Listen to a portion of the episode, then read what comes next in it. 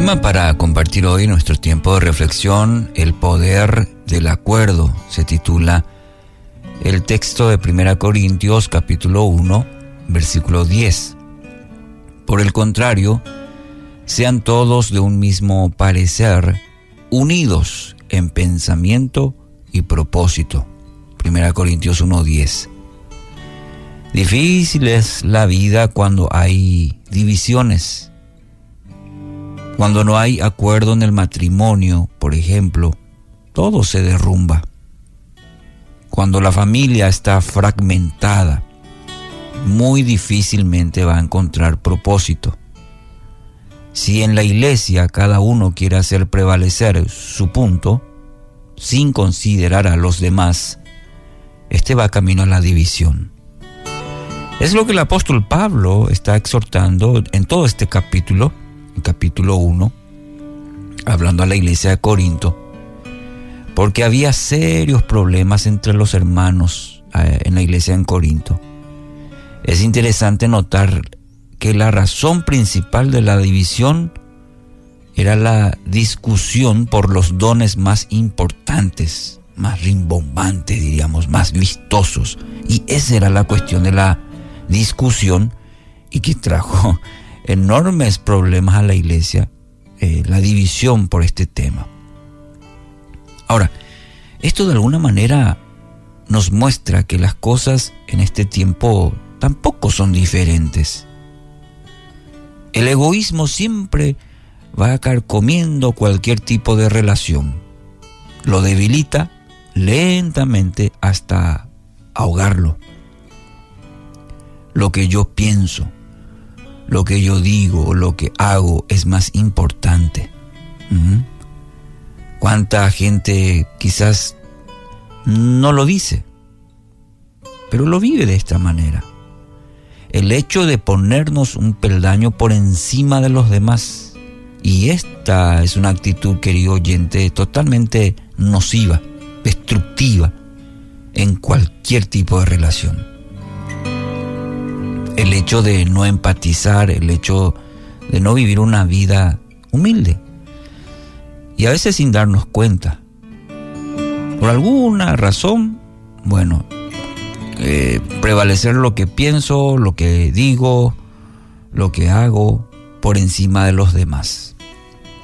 La recomendación es sean de un mismo parecer, según el apóstol Pablo. ¿Qué significa esto? ¿Qué, ¿Cómo podríamos aplicar esto de tenemos que pensar todos igualitos? ¿Será esto lo que se refería el apóstol Pablo? No es que necesariamente tengamos que pensar todos de la misma manera. Eh, tomemos el ejemplo de un matrimonio.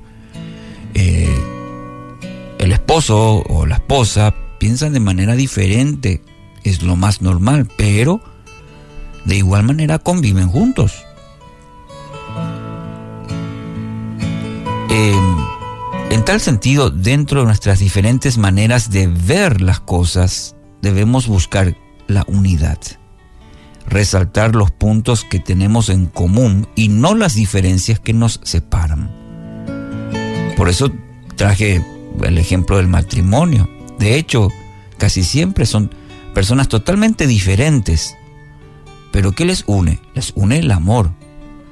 En el matrimonio bueno, tratamos de resaltar los puntos que uno, que uno tiene en común, los puntos en común y no las diferencias, porque eso hace que uno quede más eh, aislado, separado. Difícilmente lleguemos a estar siempre de acuerdo en todo, pero debemos fortalecer lo que realmente importa. Y si tenemos esto eh, en la mente, en el corazón, continuamente, nos va a ayudar mucho en todas nuestras relaciones. Fortalecer aquellas cosas en el que sí estamos de acuerdo. ¿Qué es, por ejemplo, lo importante en su matrimonio? ¿Qué es lo verdaderamente significativo, por ejemplo, en su familia? ¿Cuál es el verdadero valor de su iglesia? Si usted responde a estas preguntas, se va a dar cuenta que hay muchos aspectos positivos. Bueno, eh, puntualicemos, enfoquémonos, fortalezcamos esos puntos positivos. Como aquella conocida frase, trabajemos la unidad en la diversidad. Parte de una canción dice, ¿eres parte del problema o eres la solución? Keila canta esa canción, ahora estoy recordando. Eh, usted decide. Nunca las diferencias insignificantes deben llevarnos a dividirnos. Primera Pedro capítulo 3 versículo 8. En fin, vivan en armonía los unos a los otros, o con los otros, mejor dicho. Compartan penas y alegrías, practiquen el amor fraternal, sean compasivos y humildes. Qué linda palabra. Primera Pedro 3.8, una muy buena recomendación.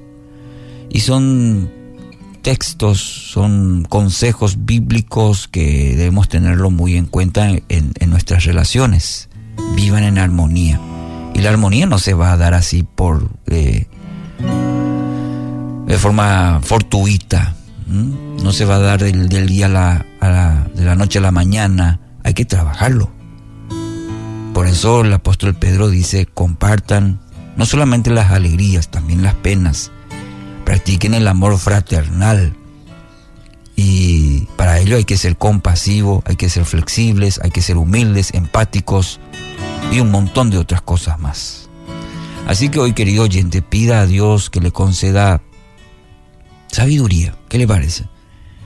Pidamos a Dios sabiduría, pidamos a Dios discernimiento para ser una persona que se destaque, un hombre o una mujer que trabaja por la unidad en todas nuestras relaciones, ya sea familiares, eh, en el trabajo, en la iglesia, una persona que trabaja por la unidad. Que así sea.